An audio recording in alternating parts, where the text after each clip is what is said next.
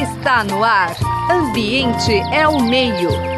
Uma conversa sobre as questões do nosso dia a dia. Ambiente é o meio. Boa tarde, ouvintes da Rádio USP. O programa Ambiente ao Meio de hoje tem a alegria de conversar com o professor da FAO, a Faculdade de Arquitetura e Urbanismo da USP, Zé Pedro, e é assim que ele gosta de ser chamado, Zé Pedro de Oliveira Costa, que também é pesquisador do Instituto de Estudos Avançados, o IEA, também da USP. E tem toda uma vida dedicada à defesa de nossas florestas, que estão cada vez mais ameaçadas.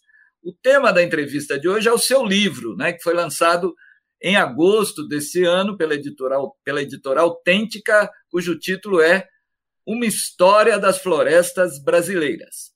Zé Pedro, é uma alegria muito grande tê-lo em nosso programa, que também já tem uma idade, né? São 16 anos de vida, para falar sobre o seu livro mais recente, mas, por outro lado, a sua trajetória é tão rica que a gente vai explorar um pouquinho isso, pelo menos no começo do programa. Então, fale um pouquinho sobre a sua formação, trajetória profissional, aspectos que você julga mais relevantes. Bom, primeiro, muito obrigado pelo convite, sempre é gostoso estar falando com Ribeirão Preto, certo? Está falando uh, com a USP. E eu já estou aposentado da FAO, mas mantenho meus vínculos e, no momento, estou pesquisador do Instituto de Estudos Avançados da USP, num programa chamado uh, Amazônia em Conservação, no qual a minha tarefa é a questão da biodiversidade, proteção da biodiversidade. Então, uh, eu já trabalho nisso há muito tempo, trabalhei no governo estadual, fui secretário estadual do Meio Ambiente, fui uh, secretário nacional da biodiversidade por duas vezes, e uh, nesse contexto a questão da biodiversidade uh, se traduz principalmente na conservação da natureza, na manutenção da natureza. Existem, claro, milhões de outras ações, mas a ação principal é a conservação em loco para que plantas e animais que se interagem, é que é fundamental estejam juntos. Faço esse, essa observação porque aqui em São Paulo, no estado de São Paulo, os animais estão desaparecendo e a floresta ah, desaparece se não tiver os seus fecundadores e todas as suas interações.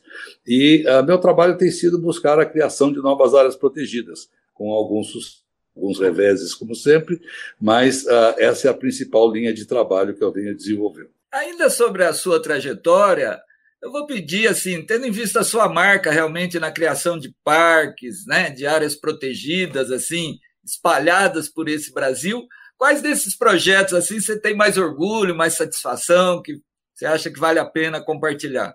Olha, a natureza é uma coisa que seduz a gente. Eu não digo que eu trocaria a palavra orgulho por amor, certo?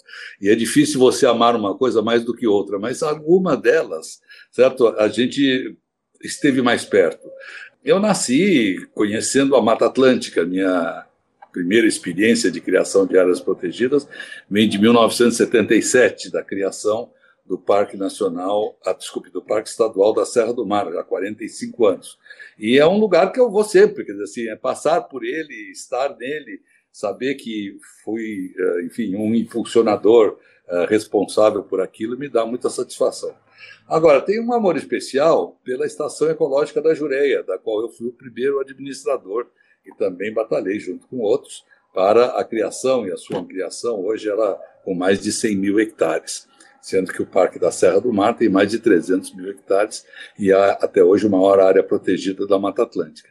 Mas uh, existem áreas também uh, na Amazônia que são lutas ferrenhas contra a burocracia, como o Parque do Tumucumaque, e mais recentemente, no governo Temer, nós alcançamos a criação de duas grandes reservas marinhas, que mudou a escala, certo? áreas de, uh, no conjunto, uh, eh, 900 milhões de hectares, certo? Então, uma área de 900 mil quilômetros quadrados, que é mais de um décimo do território uh, do território terrestre brasileiro.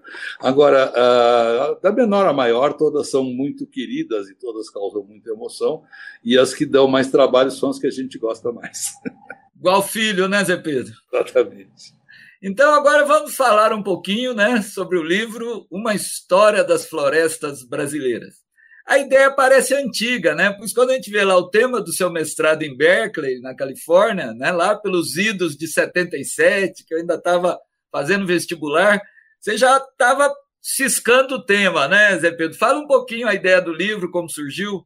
Olha, eu me formei em arquitetura, fui professor da Faculdade de Arquitetura de História da Paisagem Brasileira, que é um tema que me seduz muito, que envolve todas essas questões, inclusive as florestas, e uh, acidentalmente, é, como gosto muito da natureza, em um determinado momento eu fui alçado à condição de um arquiteto que cuida do meio ambiente no governo do estado de São Paulo, no governo de Paulo Egídio Martins, na década de 70, onde apareceu a, a oportunidade de criar duas áreas protegidas Uh, uma delas já mencionada, o Parque Estadual da Serra do Mar, e outra, o Parque Estadual de Ilhabela. E eu fui ganhando cada vez mais responsabilidade e fiquei acanhado de não ter o conhecimento. Então, uh, resolvi fazer um mestrado e apareceu também a oportunidade de fazer na Califórnia, considerada Berkeley um dos lugares mais avançados na questão ambiental. E fui para lá e descobri que eles não tinham nada a nos ensinar, porque eles não sabiam nada sobre o Brasil. Claro que, teoricamente, existem muitas coisas boas a serem aprendidas. Mas esta, este aprender de que depende de nós e de mais ninguém, certo? Me levou a uma segurança maior em avançar no trabalho. E uh, essa, esse livro nasceu lá no meu, na minha dissertação. Eu inicialmente queria fazer uma história da paisagem, me convenceram a fazer uma história das florestas, porque paisagem ainda seria mais abrangente, eu até agradeço, e eu escrevi pensando no público americano, como uma pessoa que não conhecia nada. Então, um texto que foi bastante cuidadoso, no sentido de dar as premissas, etc. E, tal. e parece que isso foi bom, porque o livro ficou compreensível, segundo as pessoas têm me dito. Só que eu contei a verdade. Eu tinha ido à Califórnia um pouco autoexilado do governo militar, quando o Geisel fechou o Congresso. Falei, agora não dá mais, deixa eu sair daqui para arejar um pouco. E uh, quando eu voltei, não havia condição de publicar aquele livro durante o regime militar, porque eu contava a verdade que não era a versão oficial dos militares. Aí eu ficou parado, eu fiz o doutorado, publiquei meu doutorado, que é um livro que eu gosto muito também, chamado Ayuruoca, que é sobre um município mineiro. E agora, na pandemia, eu fui dar uma vista no que estava atrasado e achei lá a minha dissertação.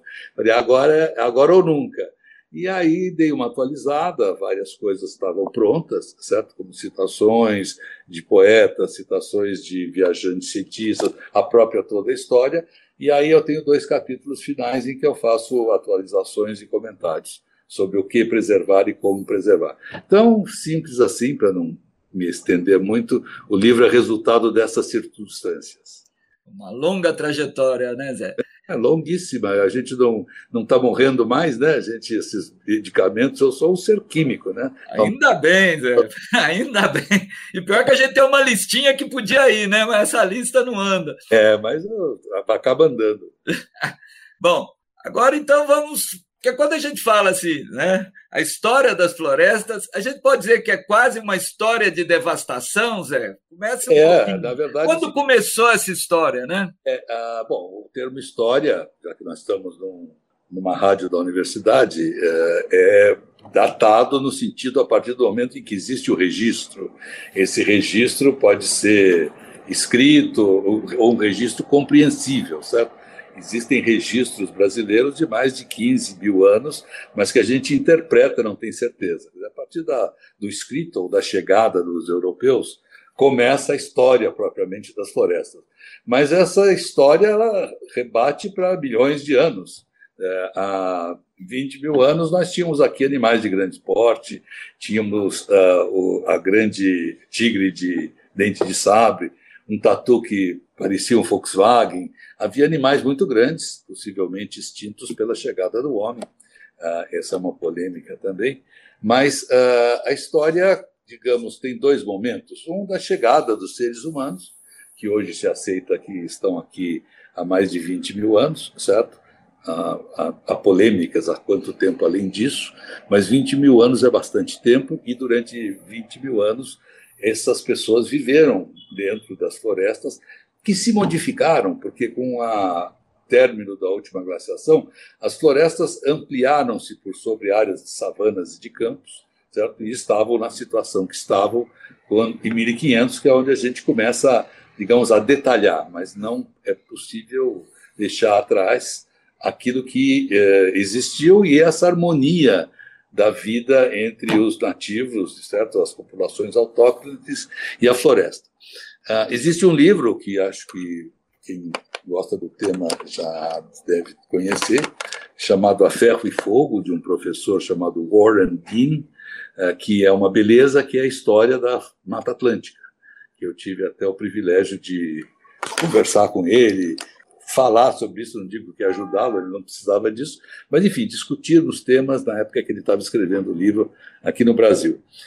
E a minha ideia, então, foi essa, de explicar o que é a floresta antes de dizer como é que ela foi devastada ou como é que ela está sendo devastada. A história da floresta é a história da devastação, mas é a história da recuperação também. Porque existem muitos exemplos, certo? O primeiro deles é da floresta da Tijuca, o mais conhecido, de recuperação de uma área para recuperar a água feita ainda na época do Império, e um, uma área lindíssima, que é um trabalho lindíssimo do Sebastião Salgado, de recuperação da sua fazenda lá em Minas Gerais, no limite do Espírito Santo, na beira do Rio Doce, em que ele está fazendo um trabalho de pegar uma área quase desertificada, já, já fez o trabalho e continua a fazer, liderado por sua mulher, uh, no sentido de fazer essa recuperação. E há, há, outros exemplos também, mas o tempo aqui é curto, então a história é a história da devastação, sim, mas é também a história da, daquilo que precisa ser feito e daquilo que já se, está sendo feito para restaurá-lo, especialmente corredores uh, ecológicos, ligação entre fragmentos, que eu acho que é o elemento principal uh, do que é preciso fazer na natureza e que o livro explora até onde pode essa possibilidade. Já já vamos entrar na, nas possibilidades, mas eu ainda quero recuperar um pouco a ideia assim, né? Toda a história, né, de uma instituição, ela tem seus heróis, seus carrascos, né, suas datas. É, vamos pegar. Então, eu, eu, acho que existem alguns momentos, não dá para você separar em fragmentos a história, mas, uh, como Descartes falou, para você entender, é, é mais fácil entender os pedacinhos para depois ver o conjunto. Existe o primeiro momento, o momento do pau-brasil, em que franceses, holandeses e portugueses disputaram o território, certo? Os, os portugueses conseguiram se firmar. Uh, existe a história da cana-de-açúcar, onde no Nordeste principalmente, mas ao longo do litoral também, Rio de Janeiro e São Paulo, Santos, foram plantadas as canas-de-açúcar. E o, o, primeiro elemento mais uh, importante do comércio internacional nesse século foi o açúcar. Assim, uh, os doces começaram por aqui, porque o açúcar era um elemento de muito luxo e muito difícil de ser produzido em clima que não fosse tropical. E o, o Brasil e, posteriormente, as Antilhas foram os locais explorados para essa produção. Então, isso está na história, vai se contando como é que os engenhos vinham e, e eram feitos e tal. Depois nós temos a, a, internação, o internamento, ou partida para o interior uh, da criação do gado, que é concomitante o resultado da riqueza do açúcar, no Nordeste, especialmente, seguindo o Rio São Francisco e outros, e chegamos no ouro, onde as minas de Minas Gerais foram as maiores minas de ouro descobertas desde a antiguidade. Então, assim, o ouro de Minas hoje não é uma quantidade que se compara com o que existem em outras minas, mas no século XVIII ele foi uma revolução que serviu inclusive de base monetária para a revolução industrial. Então, o ouro do Brasil e a prata da Bolívia, famosas, mitológicas minas de Potosí, transformaram a, a economia e serviram de base para esta revolução, que é o que nós estamos, da qual nós estamos vivendo até hoje. Então, tudo isso vai sendo contado e buscando mostrar como é que a experiência se colocou, o que, que aconteceu, como é que, como é que isso aconteceu. Chegamos ao café que tem uma história fantástica, é muito vinculado ao estado de São Paulo, ele entra pelo Vale do Paraíba, no Rio de Janeiro, sobe o Vale do Paraíba paulista, numa área de devastação incrível, completamente não sustentável, ou seja, uma ou duas gerações de cafezais são plantados, e com isso se destrói e se uh, digamos, esteriliza essa terra, para depois ele continuar uh, para o oeste, etc. E aí vemos, vêm os tempos modernos, para a gente deixar para um outro momento. Mas, enfim, uh, dá para falar da borracha, dá para falar de outras coisas, mas só para dar um panorama daquilo que aconteceu até o século, final do século XIX, começo do século XX. E o nosso grande carrasco é o velho e renovado capitalismo, é isso? Olha, existe um livro que eu pesquisei na época muito interessante, que só existe em italiano, História del Paesaggio Agrário Italiano, de um sujeito chamado Sereni, em que ele tem essa afirmação, certo? E outros autores também. Em nenhum outro lugar uh, a destruição uh, das florestas mostra tão claro assim. O capitalismo não não é tão claro não é tão visível em nenhuma outra manifestação como na destruição das florestas. E no caso do Brasil, e até hoje, e agora de forma crescente, a destruição das florestas em terras públicas, ou seja, aquele patrimônio que é de todos os brasileiros está sendo apropriado, certo? Por uh, bandidos, certo? Por pessoas que não têm a mínimo caráter e transformado, certo, em dinheiro para eles, tanto na exploração florestal como na exploração do ouro. Então, o capitalismo selvagem, vamos separar o capitalismo, certo? Eu passei seis meses agora em Berlim, morava na área capitalista de Berlim, mas hoje é uma cidade só. E uh, o socialismo que aconteceu do outro lado não era, não deixava de ser menos selvagem, certo? Com Chernobyl e tantas outras coisas que aconteceram. Mas o capitalismo selvagem, aquele que privilegia poucos em detrimento uh, da população em geral, é o grande é o grande culpado. Aliás, é dito que o pau-brasil foi das primeiras explorações capitalistas do mundo, certo? E depois a gente pode entrar em detalhes disso. Eu quero um pouquinho agora explorar as suas fontes, né? Porque você trabalha com relatos de viagem, né, com a visão dos povos indígenas. Eu me lembro uma vez, eu tive o prazer de ler um relato do Saint-Hilaire, né, naturalista, é, relatando a, a, a, vista da Cascadanta ali, né? Eu que sou mineiro também, já visitei Arioca muito. Quer dizer, é um relato que emociona, né? A gente vê ele se aproximando da cachoeira de Cascadanta. Então, eu queria que você falasse um pouquinho dessas fontes né, que você se valeu aí, além de, de você ser a testemunha ocular da história também, né, Zé Pedro? Muita Olha, coisa que você viveu.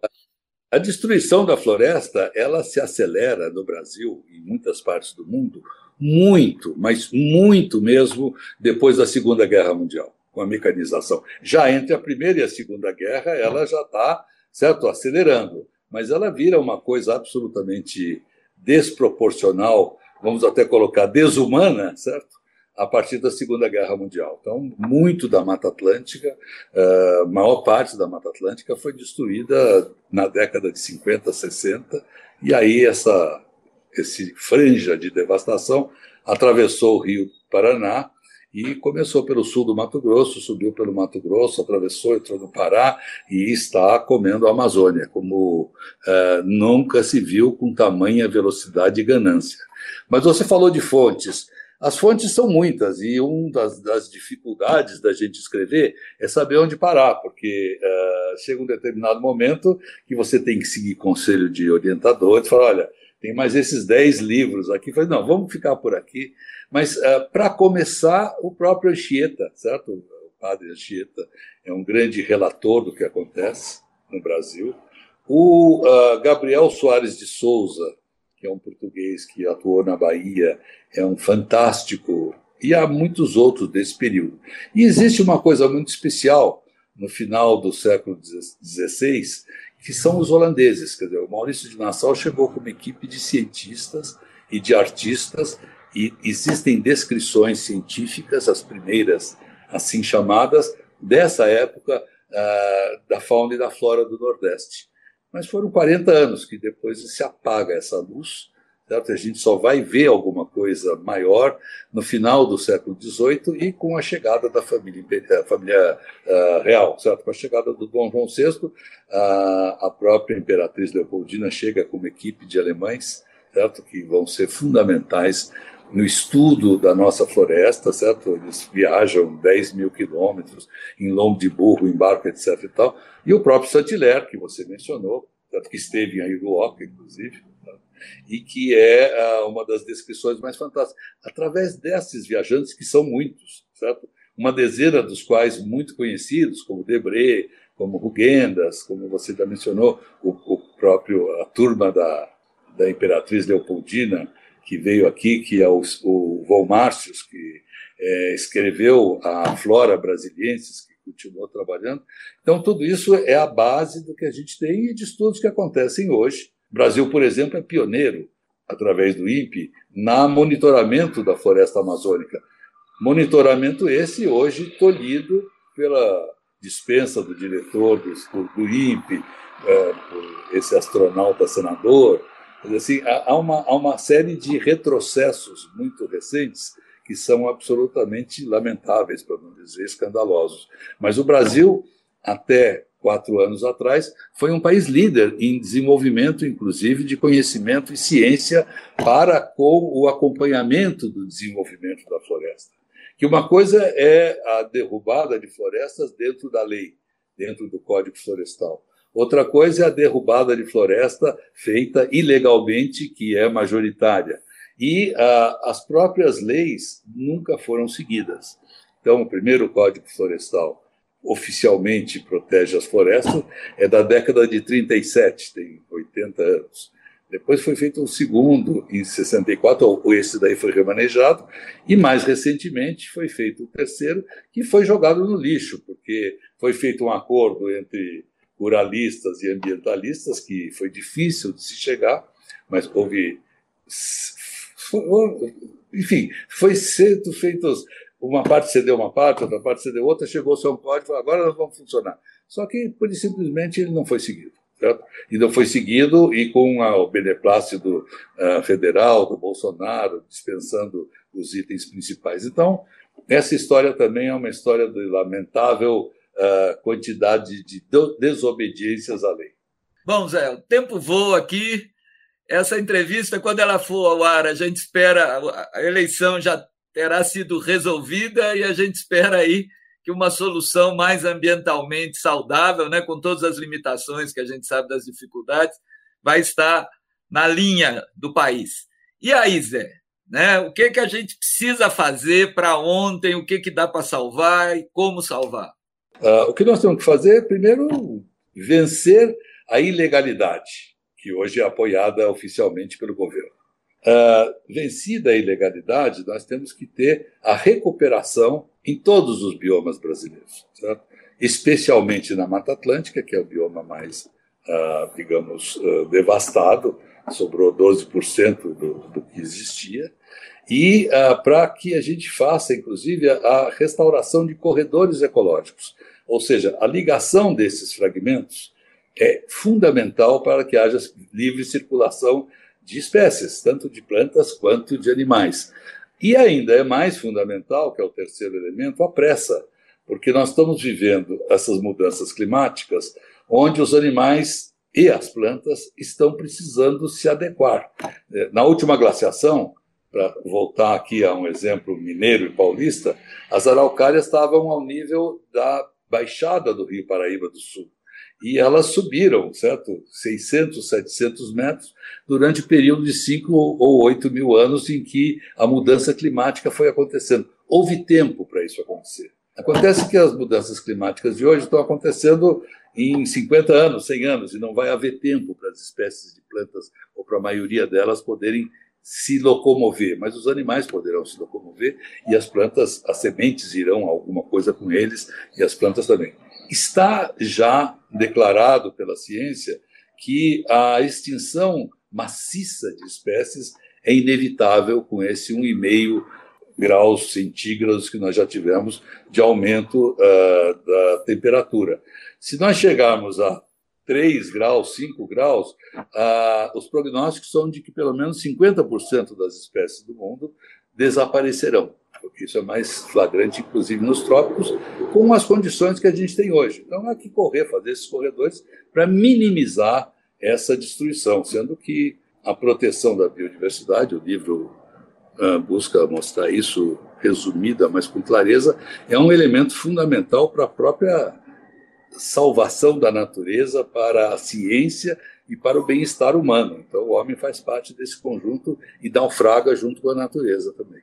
Muito bem, o nosso tempo se foi. Né? O programa Ambiente ao Meio de hoje teve a alegria de conversar com o professor aposentado, mas nunca inativo, né, da nossa querida FAO, José Pedro de Oliveira Costa, que é pesquisador do Instituto de Estudos Avançados e lançou o livro Uma História da Floresta Brasileira. Quem quiser que conte outra, né, professor? Eu agradeço muito a, a equipe de produção, a Suiane Azenha, o Gabriel Soares, meu companheiro aqui de suporte, Marcelo Marino Pereira de, Pereira de Souza, e deixo aí para a sua mensagem final, Zé Pedro.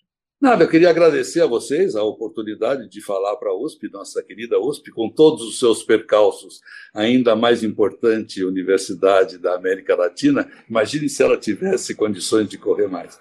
Mas a gente tem que se dedicar a ciência e lutar por ela, e esse momento é crítico. E a proteção das florestas é decorrente também do avanço da ciência e do, do entendimento. Então, o que vocês estão fazendo de divulgar, certo? Meu livro é um, uma peça dessa engrenagem. Quem tiver a coragem ou a vontade, ele é escrito em linguagem simples, as pessoas têm gostado, uh, mas uh, basicamente a luta é em todos os níveis, inclusive político nós precisamos levar isso adiante. Queria lembrar que no livro é mencionado uma área muito importante que existe próxima a Ribeirão Preto, no município de Cajuru, de mais ou menos mil hectares, onde se concentra a maior quantidade de jequitibás rosa existentes do planeta. E que nós estamos há mais de 20 anos lutando para que o governo de São Paulo uh, crie uma área protegida lá e há uma completa ignorância a respeito disso. Então, eu apelo aí à opinião pública, aos estudantes da USP de Ribeirão, para que se movimentem, que vão lá, que vejam essa área e que apertem, façam um manifesto a favor da proteção dos jequitibás de Cajuru, que são a última grande reserva. Essa árvore está ameaçada de extinção, é a maior árvore da Mata Atlântica e a árvore símbolo do estado de São Paulo. Muito obrigado, então, por essa oportunidade. Estou sempre às ordens, se puder ser útil em algum outro momento. Você acabou de ouvir Ambiente é o Meio. Produção e apresentação: José Marcelino e Marcelo Pereira. Música tema: Evandro Navarro. Sonoplastia: Mariovaldo Avelino. Ouça também este e outros programas em www.ribeirão.usp.br.